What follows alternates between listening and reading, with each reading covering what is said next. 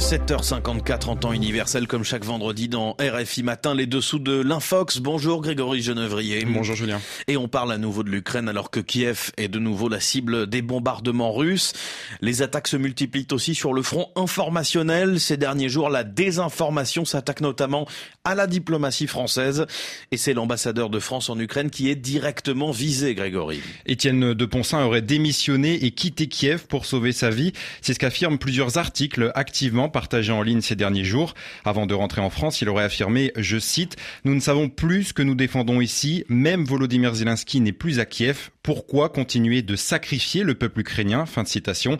Les publications s'attaquent aussi à RFI et France 24 qu'elles accusent de ne pas diffuser l'information. Sauf que dans ces récits, tout est faux. Oui, exactement. L'ambassadeur de France en Ukraine n'a pas abandonné sa mission, ni même quitté Kiev. Sur son compte Twitter, il est possible de le voir actuellement en action sur le terrain. Il n'a d'ailleurs jamais tenu les propos qui lui sont faussement attribués. Étienne de Poncin a lui-même démenti cet infox, tout comme le Quai d'Orsay. Il s'agit donc là d'une fausse information grossière, raison pour laquelle RFI et France 24 n'en ont pas parlé. Concernant le président ukrainien, lui non plus n'a pas quitté l'Ukraine, Grégory. Non, Volodymyr Zelensky n'a pas quitté son pays, comme voudrait le faire croire la propagande russe depuis le début de la guerre. La preuve incontestable, c'est qu'il accueille régulièrement des responsables politiques sur le terrain ukrainien.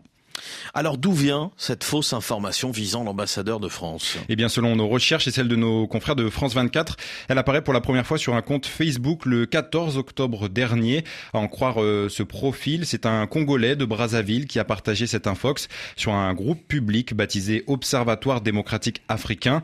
Sa publication a ensuite été reprise mot pour mot par plusieurs sites en ligne, notamment au Bénin, au Mali, au Cameroun, au Sénégal et en France. Elle s'est également retrouvée sur les réseaux sociaux, sur Twitter, et VK par exemple. Et puis malgré les démentis, l'Infox a aussi fait l'objet d'un montage vidéo ce jeudi avec euh, des images sorties de leur contexte accompagnées par une voix synthétique. Grégory, quelle est l'ampleur de cette manipulation? Alors ce que l'on sait c'est que ceux qui relayent cette Infox déjà sont visiblement des adeptes de la propagande russe et des thèses conspirationnistes. Certains partagent par exemple des montages photos du président gabonais Ali Bongo censés prouver qu'il serait mort et remplacé par une marionnette de l'Occident ou encore euh, cette vidéo issue en réalité d'un jeu vidéo est présenté comme des images de la guerre en Ukraine.